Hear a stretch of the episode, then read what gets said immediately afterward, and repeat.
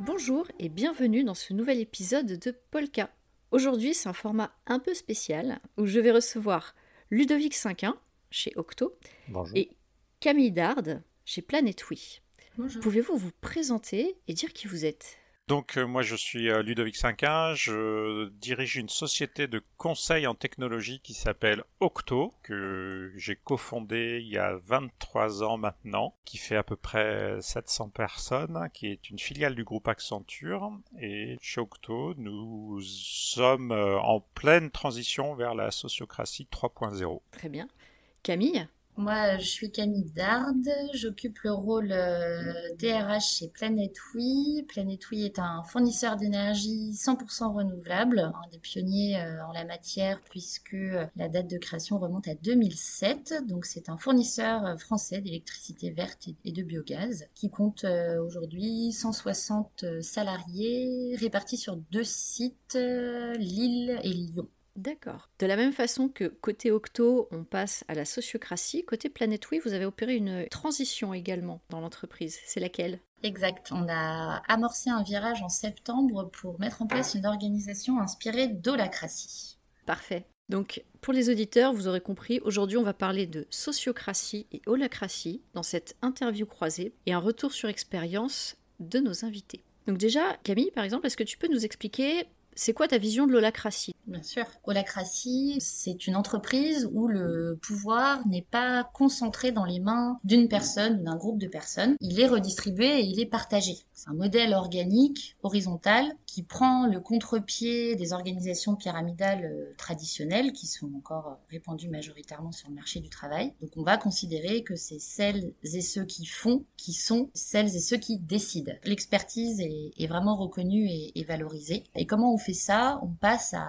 un pouvoir euh, dit constitutionnel. Donc les règles du jeu sont définies dans un document qui peut s'appeler une constitution. Euh, chez Planet Oui, il s'appelle un manifeste. Euh, et ce pouvoir constitutionnel va poser des principes, des principes comme celui que j'évoquais, les salariés qui font sont ceux qui savent par exemple, où les salariés sont dignes de confiance. Et en plus de ces principes, on va apposer des outils pour pouvoir faire évoluer euh, l'organisation, l'organigramme et pour organiser la prise de décision. Donc c'est une entreprise où finalement tout le monde va participer au jeu du pouvoir.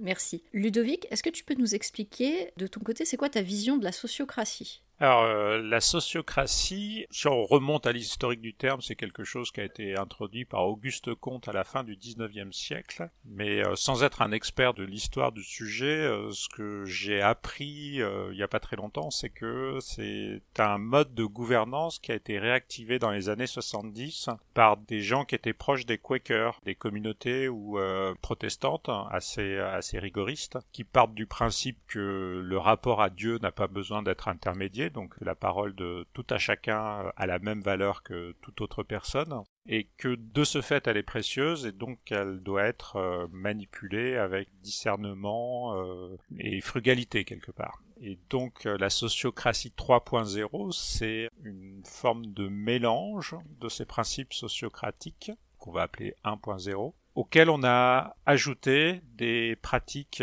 assez éprouvées qui viennent du lean et de l'agilité. L'agilité étant une pratique de développement informatique qui commence à, se répandre un peu au-delà de l'informatique. La sociocratie historique, elle repose sur quatre grands principes qui sont euh, la notion de cercle, donc euh, un groupe de personnes qui a légitimité pour euh, décider sur un périmètre, effectivement sans poids hiérarchique particulier. La notion de lien, de double lien, donc les cercles sont reliés entre eux par un lien montant et un lien descendant la notion de décision par consentement. Donc on, ne décide pas parce que euh, tout le monde est d'accord euh, unanimement par rapport à une décision, mais on, décide parce que tout le monde est prêt à vivre avec cette décision. Et enfin les élections sans candidat, c'est-à-dire que les rôles euh, s'appuient sur des votes, mais qui sont faits sans candidature préalable. Voilà. Et puis après, euh, donc ça c'est le socle de la sociocratie, euh, on va dire 1.0. Et à cela s'ajoutent des principes qui viennent de l'agile. Donc il y a à peu près 70 patterns euh, qui s'ajoutent à ça. Mais on va pas rentrer dans le détail ce soir, j'imagine. Non mais c'est super intéressant parce que bon, déjà j'ai appris des trucs. Il y a un petit peu de tout, comme tu disais. On, fait appel à l'agilité, mais aussi à l'holacratie. Hein. Le principe des cercles, ça, ça, vient de là. Mais bon, après, je pense que les modèles organisationnels sont tous un peu liés les uns aux autres. L'un va, va emprunter un truc de l'autre et euh, et c'est pas étonnant qu'on retrouve euh, des choses similaires. Alors, je suis pas un spécialiste de l'holacratie, mais je crois que c'est quand même des cousins assez proches. Hein. Tout à fait, c'est ça. Ah, c'est vrai, j'ai pas, j'ai pas parlé des, euh, des, éléments clés d'holacratie, mais parmi ces éléments clés, on va retrouver effectivement la notion de rôle, la notion de cercle. On va retrouver le mode de décision par consentement aussi, qui du coup est proposé dans sociocratie, et également le principe d'élection sans, sans candidat, qui permet euh, de pouvoir assigner les personnes dans les rôles. a effectivement euh, quelques éléments euh, qui permettent de dire que sociocratie et holacratie sont cousins. Ouais, très proches même.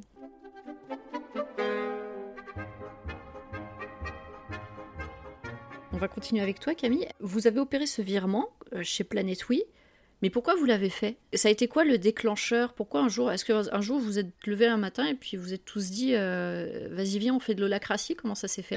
En fait ce qui s'est passé chez Planète Oui c'est qu'il y a eu une forte période de croissance, donc un phénomène d'hypercroissance avec euh, des effectifs qui euh, en deux ans ont été multipliés par cinq. Originellement il y avait plutôt un format start-up, donc finalement on n'avait pas de modèle d'organisation qui était défini. Il y avait des personnes qui avaient des responsabilités et puis il n'y avait pas de façon euh, d'organiser euh, finalement l'activité, euh, la prise de décision qui était écrite et documentée. Et quand Planet Oui a atteint ce seuil de 150 salariés, un des fondateurs a décidé justement de mettre en place une organisation et quitte à mettre en place une organisation, il voulait mettre en place une organisation qui corresponde à la fois à la culture d'entreprise, aux valeurs, à l'état d'esprit et donc il s'est tourné à ce moment-là vers euh, une organisation qui euh, était holacratie. Donc en fait, le virage c'est pas vraiment un virage au sens où on, est natif holacratie. On n'a pas eu d'évolution de modèle d'organisation. On est passé d'une absence de modèle à ce modèle-là. Tu parlais de valeurs, c'est important les, valeurs dans une organisation pour toi? C'est fondamental. Après, il y a valeurs et valeurs parce que euh, aujourd'hui, on voit pas mal d'entreprises qui vont avoir des valeurs euh, qui sont affichées et puis qui après enchaînent des scandales où finalement ces valeurs ne sont pas du tout le reflet du quotidien L'ambition qu'on a, c'est d'avoir des valeurs qui euh, nous ressemblent, qui sont concrètes et qui sont à la base aussi de ce, de ce choix d'organisation, des valeurs d'engagement, des valeurs de confiance. Mm. Quand on décide de lâcher prise sur euh, un modèle managérial, il faut faire confiance aux gens et c'est concret. Quand c'est eux qui se retrouvent finalement à être décisionnaires de leur propre rôle, décisionnaires de, de, de tout un tas de sujets qui avant étaient dévolus à une poignée de personnes, ça c'est un exemple concret de la confiance, le fait d'avoir un modèle holacratie par exemple. Ouais, complètement. Enfin, moi, je, dis souvent, les, les valeurs, c'est euh, ce qu'on fait, c'est pas, euh, c'est pas ce qu'on affiche dans l'ascenseur. Mmh, tout à fait. Et Ludovic, c'est quoi votre histoire euh, chez, chez Octo par rapport à la sociocratie? Pareil, comment ça s'est fait? D'où c'est venu? Raconte-nous. C'est une longue histoire. J'espère que vous avez un peu de temps devant vous. Euh, non, euh, blague à part. Euh, donc, nous, on a 23 ans d'existence maintenant. Et il se trouve que, au début des années 2000, on s'est intéressé très vite aux méthodes agiles. Donc, les méthodes que je mentionnais avant, qui sont des méthodes de développement logiciel. Mm mais qui prône des valeurs qui tranchaient un petit peu avec l'air du temps à l'époque, dans le sens où euh, on met l'équipe avant l'individu, on fait confiance euh, aux gens, ils ont l'autonomie pour prendre des décisions, des choses d'ailleurs qu'on a qu'on a un petit peu évoquées déjà dans l'holacratie et la sociocratie. Et donc on a on a exploré ces méthodes qui étaient assez émergentes à l'époque. Donc c'était pour faire du développement logiciel, on a commencé à les à les utiliser de plus en plus dans nos projets. Et finalement ces méthodes ont quelque part reprogrammé notre geste et on a commencé à avoir au niveau de du management, de la direction, euh, ces principes-là qui ont commencé à percoler. Et puis, euh, bah pareil, euh, on a eu, on a traversé différentes étapes et à un moment donné, avec la croissance, il a fallu structurer l'entreprise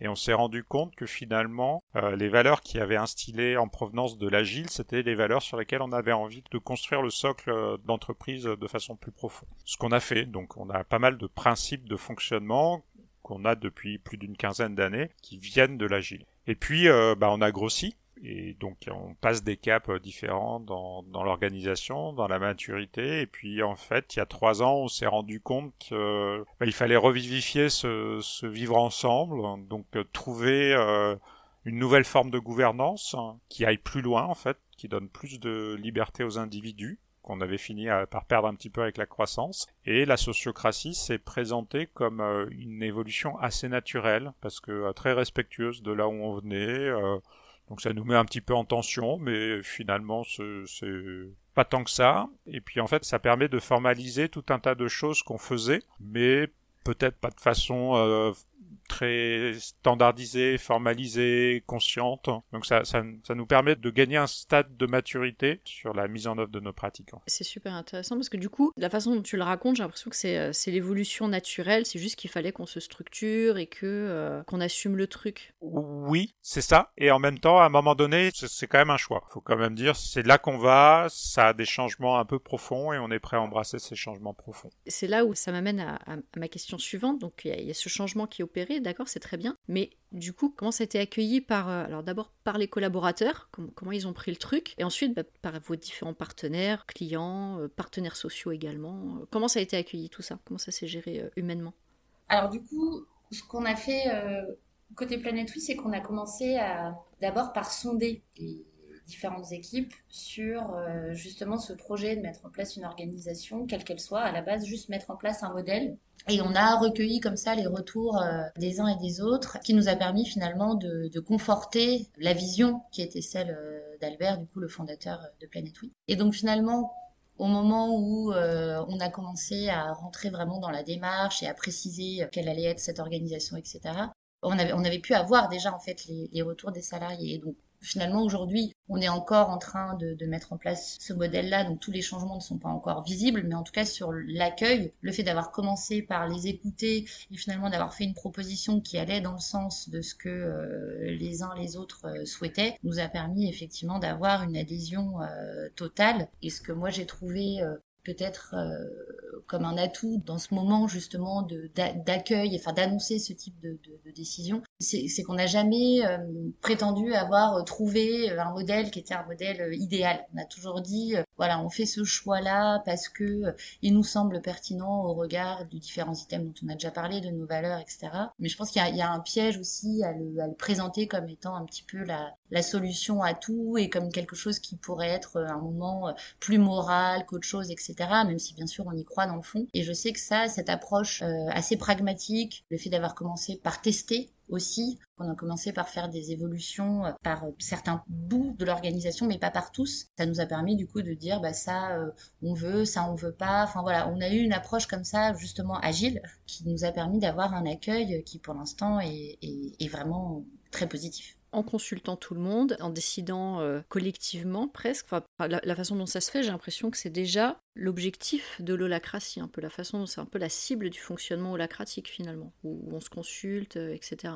c'est ça, on mobilise l'intelligence. Pas? Oui, oui, c'est ça. Moi, le, le, terme que j'aime bien employer, c'est l'intelligence collective, c'est-à-dire qu'au final, on, mm -hmm. on, réunit euh, les membres de l'organisation et puis on leur demande leur avis sur le fait que on a une organisation à, à, à mettre en place pour les raisons de seuil d'effectifs que j'évoquais euh, un petit peu plus tôt. Et du coup, on, on arrive comme ça à la fois à avoir de l'adhésion, mais aussi euh, du coup des idées sur, euh, par exemple, est-ce qu'on prend Holacratie ou est-ce qu'on s'inspire de Holacratie Nous, on a fait le choix de pas prendre Holacratie telle ouais. quelle parce que ça nous semblait pas convenir dans toutes les dimensions et ça peut-être que c'est des choses qu'on aurait fait différemment si on n'avait pas eu ces espaces d'échange et ce temps vraiment ce temps pour maturer le projet, le construire euh, et pas se mettre de pression sur un timing euh, donné quoi. Ça, c'est vachement bien d'avoir adapté. Souvent, c'est un feedback qu'on fait sur le lacratie, c'est quand tu prends le modèle et que tu essaies de le copier-coller, ça passe vraiment au chausse-pied, d'où ma question sur comment c'est accueilli par euh, les collaborateurs. Et euh, de ton côté, Ludovic, comment ça s'est passé euh, avec l'ensemble des collaborateurs chez Octo? Alors, c'est un process, et on est encore dedans, hein, on n'a pas fini, mais alors déjà, je pense qu'il y a à peu près depuis trois ans des équipes qui font des tests sur la sociocratie donc indépendamment de toute volonté euh, de la direction, on va dire, pour utiliser des grands mots, parce que on a cette culture qui permet l'émergence de ce type d'initiative. Donc on avait des équipes qui fonctionnaient déjà plus ou moins sur un mode sociocratique, en le disant, mais sans, sans prosélytisme, mais tout en étant très ouverte pour en parler. Donc c'était une source d'inspiration déjà. Moi, je suis arrivé à titre personnel, notamment en, échangeant avec d'autres entreprises, et notamment des entreprises finlandaises, à la conclusion que c'est un modèle qui nous irait bien et que c'était intéressant qu'on passe la démultiplier là-dessus. Et ma première action, ça a été euh, d'aller rencontrer donc des gens qui l'avaient fait, d'échanger avec eux et de faire une restitution avec euh, les gens avec qui je, je fais équipe au quotidien pour euh, partager, avoir leur feedback, qui a été globalement très positif. Donc partant de là, on a fixé dans les objectifs stratégiques de l'année 2019, euh, si je me souviens bien, un objectif qui était explorons la sociocratie comme mode opératoire potentiel pour Octo. Donc pour euh, semer la graine dans l'esprit des gens, sans objectif de résultat non plus, juste euh, voilà s'ouvrir à, ce que peut apporter la sociocratie. Donc pendant un an, l'idée a maturé dans la tête des gens. Et début 2020, j'ai pour ma part décidé euh, de passer la, démultiplier au niveau du comité de direction. Et à l'occasion d'un séminaire de deux jours au on s'est euh, réorganisé en cercle sociocratique. Ça a été un moment euh, compliqué, assez intense, parce que ça, ça les, les cartes, les relations, les rapports de force. Donc c'était un moment qui n'était pas facile mais qui a été accueilli avec euh, un esprit très constructif de la part de tout le monde. Donc ça, ça a été une étape clé. Et l'intention, c'était d'expérimenter à notre niveau pendant un an. Donc on a fini l'expérimentation en décembre de l'année 2020. Et on s'est dit que ça nous convenait bien et on a décidé d'entériner l'organisation sociocratique au niveau de la direction. À ce stade, les équipes sont incitées à le déployer euh, à leur niveau mais elles sont pas obligées, elles font ce qu'elles veulent. Tu réponds à la question que j'allais poser, s'il y avait obligation de résultat ou de moyens, et en fait, euh, non, tu, as répondu. Donc ça, c'est plutôt pas mal. Donc ça laisse euh, le, champ libre aux équipes. Et, effectivement, on essaye de faire quelque chose qui est pas facile, mais qui est assez puissant, c'est de d'appliquer à notre façon de nous organiser les principes de l'agilité. C'est-à-dire euh, l'agilité, c'est ça consiste quelque part à, faire le plus petit test possible et puis après à élargir et si ça marche euh, en fonction des, indicateurs qu'on s'est fixés, à continuer à étendre. Donc euh, à tout moment, on s'est dit que si la sociocratie ne convenait pas, on pouvait revenir en arrière mais qu'il fallait se donner les moyens d'essayer en fait. J'ai une question qui n'est pas trop euh, sur, l'accueil des collaborateurs, mais euh, on, va commencer à parler de logistique et de, rentrer dans les détails. Donc je vais me tourner vers toi Camille. La question elle est très précise, c'est comment ça s'est passé au niveau des fiches de poste? Est-ce que ça a changé les fiches de poste et du coup les grilles de salaire? Parce que c'est un truc, dès qu'on parle d'holacratie, ça revient sur le tapis. Si tout est partagé et que ma fiche de poste elle, est, euh, elle varie en fonction des, des différents ajustements, comment je sais que je suis correctement? Comment vous l'avez géré chez Planet Oui?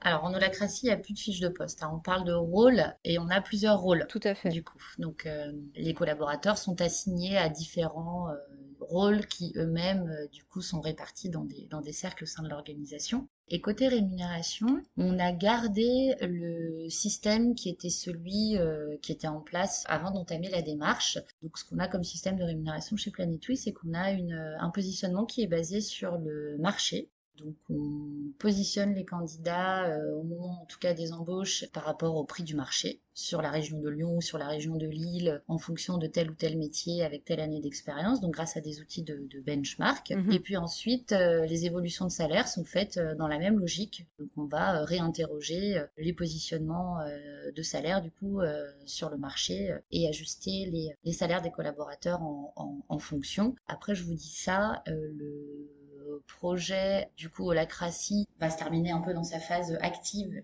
à l'été. Et on a euh, début du, troisième trimestre un grand projet euh, de refonte justement de la politique de rémunération pour avoir euh, quelque chose de, voilà. On a on a envie de re, de remettre en, mouvement et en débat un peu cette question. Mais en tout cas, enfin, sur tout ce qui est vraiment même évolution de poste ou au moment des, des embauches, c'est des questions qu'on pose souvent. Quelles sont un peu les perspectives d'évolution des candidats Et c'est vrai qu'on a tendance à dire que bah, chez Planète Oui, euh, si vous aspirez à avoir euh, une carrière tracée euh, et à avoir des échelons que vous allez franchir, à 3 ans, je vais être responsable de service, à 5, directeur de département, et puis à 8, avec du coup les, les grades salariaux qui vont bien, bah, c'est sûr que vous n'êtes pas arrivé au, au, bon endroit. Voilà, donc on, part de la base qui est euh, le, marché, parce que ça c'est la réalité pour être compétitif et pour attirer les personnes qu'on a envie d'attirer. Et après, sur les perspectives d'évolution, on offre d'autres choses. On offre la possibilité de travailler dans un environnement un petit peu différent, on offre la possibilité de pouvoir faire évoluer une organisation, de pouvoir euh, élargir son scope de projet, mais on n'a pas de logique automatique euh, d'évolution de salaire liée au fait d'avoir une responsabilité supplémentaire sur un rôle, puisque euh, c'est pas du tout l'état d'esprit. Et Ludovic, en sociocratie, comment ça se passe? Est-ce que là c'est pareil, on a supprimé les, fiches de poste? Est-ce que vous, vous, prévoyez des plans de carrière euh, construits autour justement de cette organisation? Comment ça marche? Alors, on n'a jamais été des champions de la fiche de poste. En revanche, on a toujours eu euh, la notion de grade quelque part, qui sont, allez, euh, pour le, faire de façon imagée, euh, des, des danes à la ceinture d'art martial. Pour résumer, quand on est débutant, on apprend, ensuite on fait tout seul, ensuite on commence à enseigner et ensuite on, devient une référence sur un sujet. Donc ça définit un peu les grands grades au sein de l'entreprise. Et donc, les gens évoluent euh, sur ces grades-là en fonction ben, de, leur maturité, de, leur expérience euh, et de leur progrès. Et on a quelque chose effectivement d'assez schizophrène, mais qui cohabite bien et sur lesquels on se pose pas tant de questions. Donc on a ce système de grades et puis euh, des rôles sociocratiques. Et de temps en temps, il peut y avoir des aberrations complètes pour quelqu'un qui regarde ça de l'extérieur. Donc des gens qui ont un grade même pas de manager qui se retrouve dans des cercles de direction par exemple et puis c'est ok. On n'a pas de problème aujourd'hui euh, sur ce sujet-là. Ça viendra peut-être, euh, mais c'est pas le cas aujourd'hui. Et en tout cas, on n'a pas fait euh, du grade une condition pour l'accès à certains rôles. Mais dans nos métiers de conseil où, le, où la mobilité des gens est, est grande, le grade, c'est quelque chose d'important aussi pour attirer les gens déjà, et puis pour que eux, après, euh, s'ils ont envie d'aller faire carrière ailleurs, ils aient quelque chose, un référentiel sur lequel ils puissent s'appuyer. Donc, euh, donc on a conservé quand même ça. Mais justement, la, situation que tu décris, qui est euh, aberrante pour l'extérieur, c'est ce qui revient souvent. Comment ça se passe avec les partenaires sociaux? Ils réagissent pas ou, ou ils sont aussi dans, dans, dans cet esprit-là et du coup, tout le monde est OK avec ça? Alors, en fait, on a des, partenaires sociaux qui sont dans la co-construction et pas du tout dans, l'affrontement. Donc, c'est, euh, je croise les doigts, hein, pourvu que ça dure, mais euh, c'est un non-sujet chez nous. C'est-à-dire que on a un dialogue très apaisé. Euh, ils, ont, ils ont conscience que le cœur du moteur chez nous, c'est les talents. Donc, euh, on n'a aucun intérêt à faire euh, des coups euh, dans le dos à nos salariés parce que sinon, ils vont partir ailleurs où ils seront mieux payés. Donc, du coup, tous, enfin, une grosse partie de, de nos préoccupations, c'est faire en sorte que nos salariés aient les meilleures conditions pour exprimer tous leurs talents. Et donc, partant de là, euh, les partenaires sociaux, ils, ils, jouent un, rôle de sparring partner, euh, mais pas un rôle d'opposition en fait. Donc effectivement, si euh, si, si on, on reste le nez collé au droit du travail,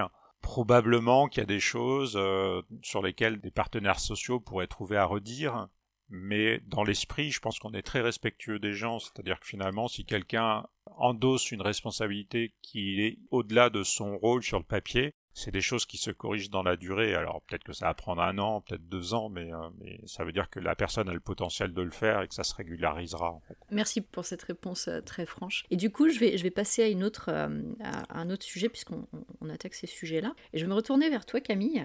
Dans la mise en place de l'holacratie, donc je comprends que c'est pas tout à fait terminé, tu as parlé de phases, vous avez plusieurs phases. Est-ce que pendant cette transition, il y a eu des choses qui justement ne se sont pas bien passées? Quelles ont été en gros les, erreurs et les apprentissages euh, finalement de ça?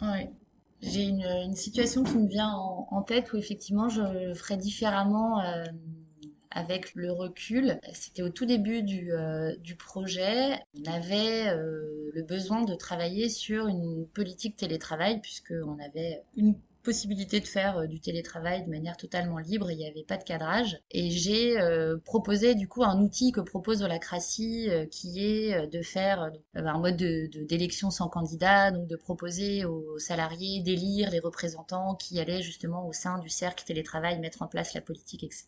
Sauf qu'à l'époque, les membres de Planète n'étaient pas du tout suffisamment euh, familiarisés avec ce qu'était une élection sans candidat. Et avec le recul encore aujourd'hui, je me rends compte que euh, du coup avoir proposé cette, cet outil-là euh, sans avoir euh, du coup euh, mis en place la structure, le cadre que la Constitution permet, ça a eu des effets qui n'étaient pas forcément très positifs. Donc ça, je le referai pas. Je pense que vraiment, j'attendrai qu'on ait bien ce, ce manifeste pour vraiment entamer des initiatives de gouvernance partagée avec des outils qui sont encore méconnus malgré tout euh, du, j'allais dire, enfin du, du, tout à chacun. Hein. Donc euh, c'est vrai que c'est, c'est, pas mhm. partir du principe que euh, parce que on était dans une entreprise qui avait une, une, entreprise un petit peu différente que cet outil-là était connu. Ça c'est quelque chose que je referais différemment. Et il y a une autre chose aussi à laquelle je pense là-dessus, c'est de bien mesurer en amont les écarts qu'il peut y avoir par rapport aux personnes qui sont en place dans des euh,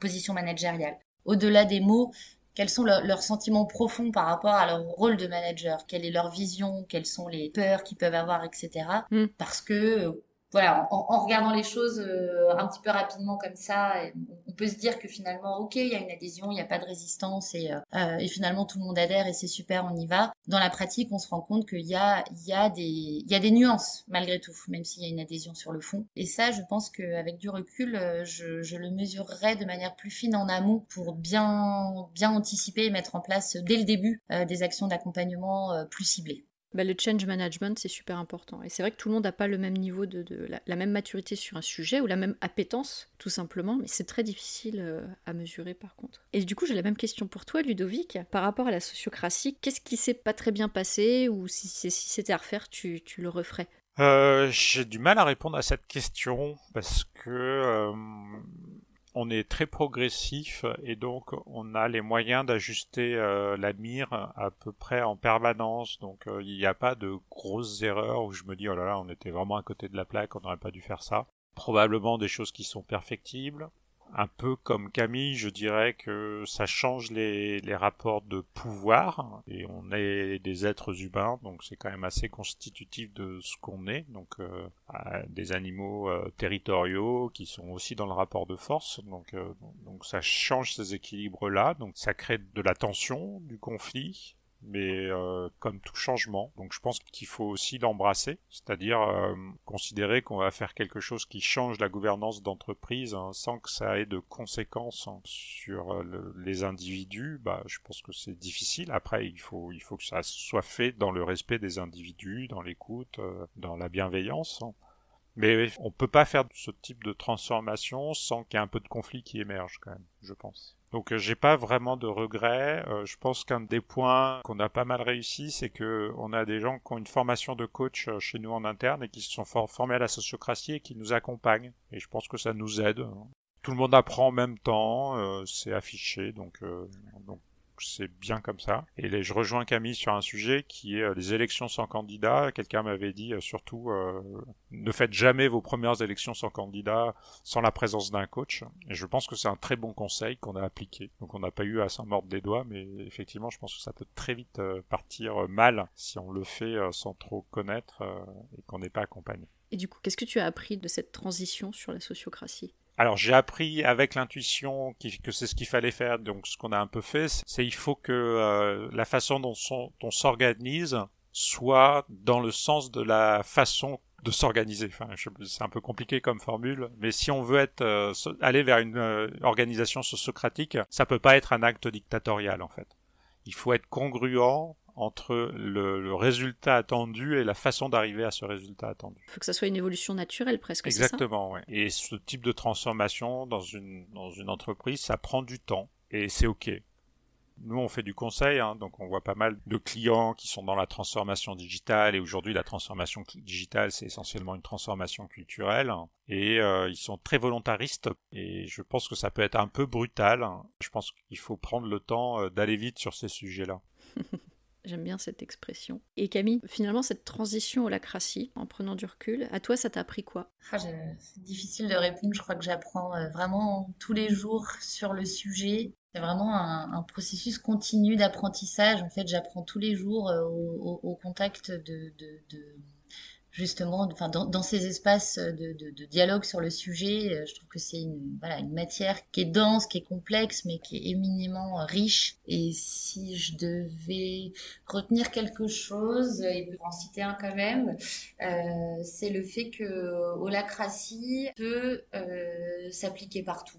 Et c'est souvent euh, un écueil qu'on peut rencontrer dans des discussions euh, sur le sujet où on a l'impression que c'est pas applicable chez nous c'est pas applicable avec tel type de profil ou pas avec tel type de, de personne. En tout cas, un truc que j'ai appris qui m'a peut-être surpris parce que je l'avais imaginé différemment, c'est que holacratie, ça peut s'adapter euh, à tous les métiers. Enfin, Planète Oui, on a une, variété de métiers qui est, qui est, énorme pour une structure de 160 salariés. Et sur tous ces métiers, Holacratie prend vie, prend sens, prend forme avec les personnes qui les font. Voilà, j'ai appris ça, que ça marche euh, partout et avec tout le monde. Tous les métiers, mais peut-être pas toutes les cultures d'entreprise. Ça, c'est la base. Hein. Si on veut euh, demain avoir un impact sur euh, son entreprise via euh, holacratie ou sociocratie, en tout cas via l'organisation, il faut déjà se demander quelle est notre culture à la base, quel est le virage qu'on doit faire si on veut essayer de faire évoluer ça? Et si on part de très très loin, le virage va être énorme, va prendre du temps et il faut commencer petit parce que sinon il risque d'y avoir des, des, chocs culturels qui vont perdre tout le monde.